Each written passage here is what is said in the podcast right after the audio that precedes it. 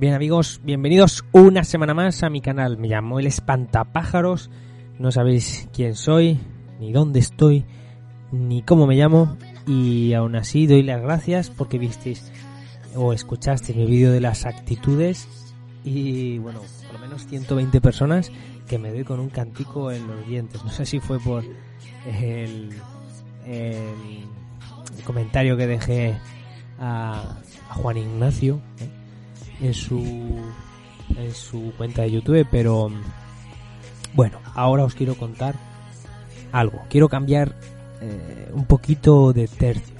Eh, me gustaría contaros algo que se ha perdido bastante y hace poco escuché un programa de sobre sobre eso y es verdad que se ha perdido relatos, cuentos, por ejemplo, pues yo os quiero contar uno o dos según cómo vaya el tiempo de terror. Me vais a tener que perdonar que tengo la voz un poco mal. Un caramelo a vuestra salud. Y así empieza este relato. Poneos cómodos, sentaros.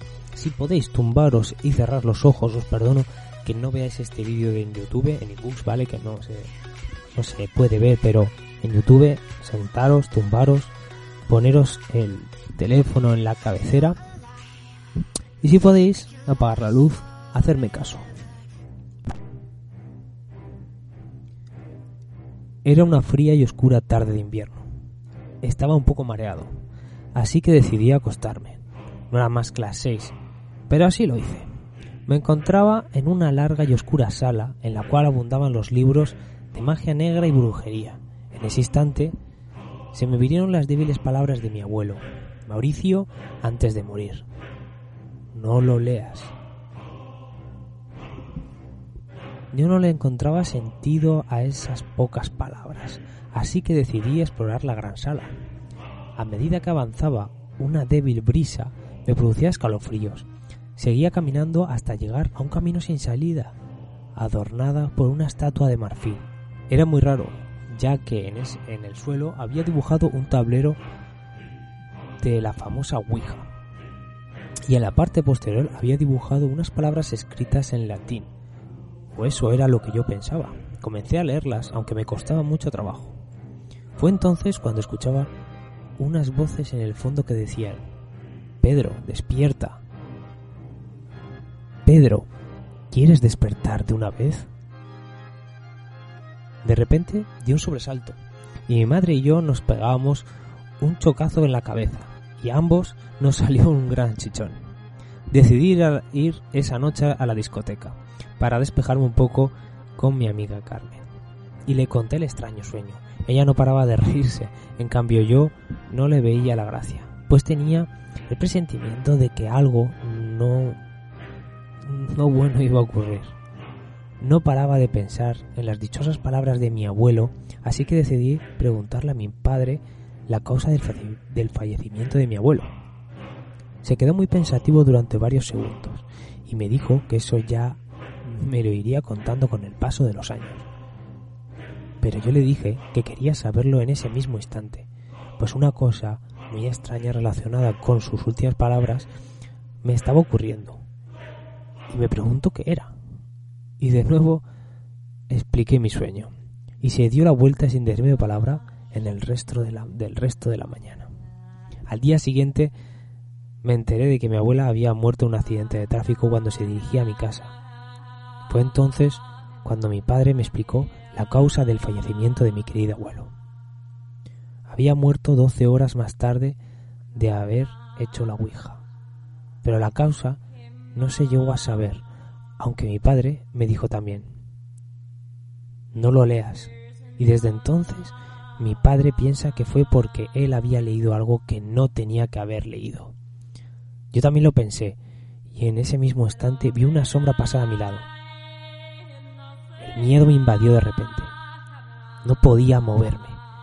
Quería seguir a la sombra, pero algo en mi interior decía que no lo hiciera. Me armé de valor y la seguí.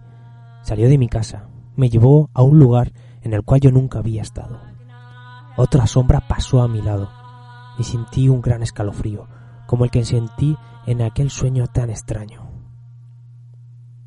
La sombra entró en una casa totalmente deshabitada. Yo tenía más miedo que antes, y sin saber por qué me desmayé, y mi cabeza pegó un porrazo contra el duro asfalto de la carretera. Hacía mucho frío. Allí estaba mi abuelo. Corrí hacia él, pero era imposible alcanzarlo. A medida que corría, su cuerpo se alejaba más y más, y solo escuché unas palabras que, que me dijeron, no te comuniques con mi mundo, es muy peligroso. Ya lo entenderás. Todo encajaba. Mi abuelo se encontraba encima de un misterioso tablero que era el de la Ouija, y este quería decir que no jugara con esas cosas. Me encontraba tendido en el jardín. De la, de la misma todo había sido un sueño, y veía algo turbio. Estaba asomado a la ventana de la última planta de la casa. Me armé de valor y decidí entrar. Me encontraba en la famosa sola, y todo estaba ahora lleno de extrañas sombras, que se movían con gran lentitud. Estando ya encima del tablero, donde pude distinguir las extrañas palabras de mi abuelo, me dijo que no leyera pero no le eché cuenta y las leí. Sentía como mi alma no pudiera con mi cuerpo, estaba muy cansado, sentía como si me rejaran todo el cuerpo, como si me quitaran la vida, y así fue.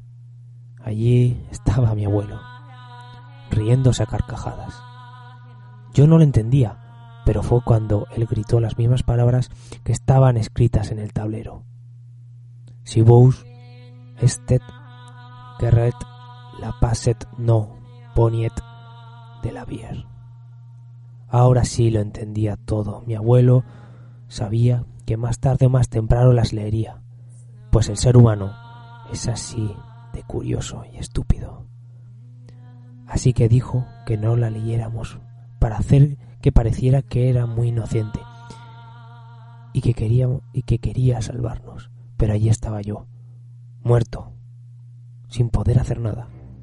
Y mis últimas palabras fueron, no lo leas, esperando a que otro tonto lo leyera para reencarnarme en su propio cuerpo.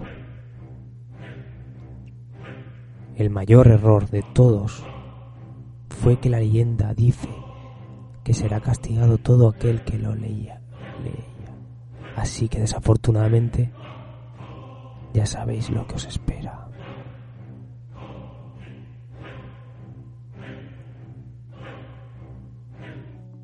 Bueno, bueno, ya ha terminado el capítulo. Espero que os haya gustado, que os haya puesto un poco los pelos de punta, os haya puesto un poco las eh, los bellos eh, como escarpias y bueno, os haya transmitido un poco de paz y serenidad. Os iba a contar otro, pero posiblemente lo guarde, guarde otro capítulo para, o sea, el siguiente cuento para el siguiente capítulo. Este me ha gustado, la verdad que no está mal porque he podido investigar un poco en Google y tal y la verdad que casi todos los cuentos son son mierda.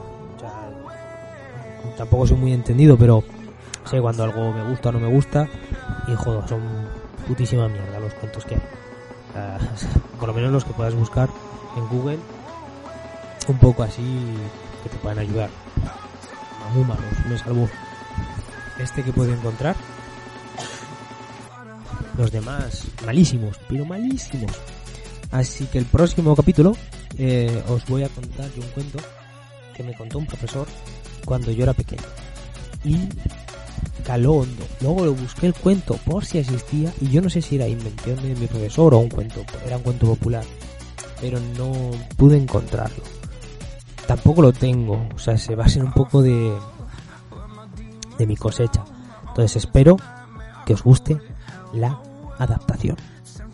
Espero que paséis buena semana y acordaos, no lo leas.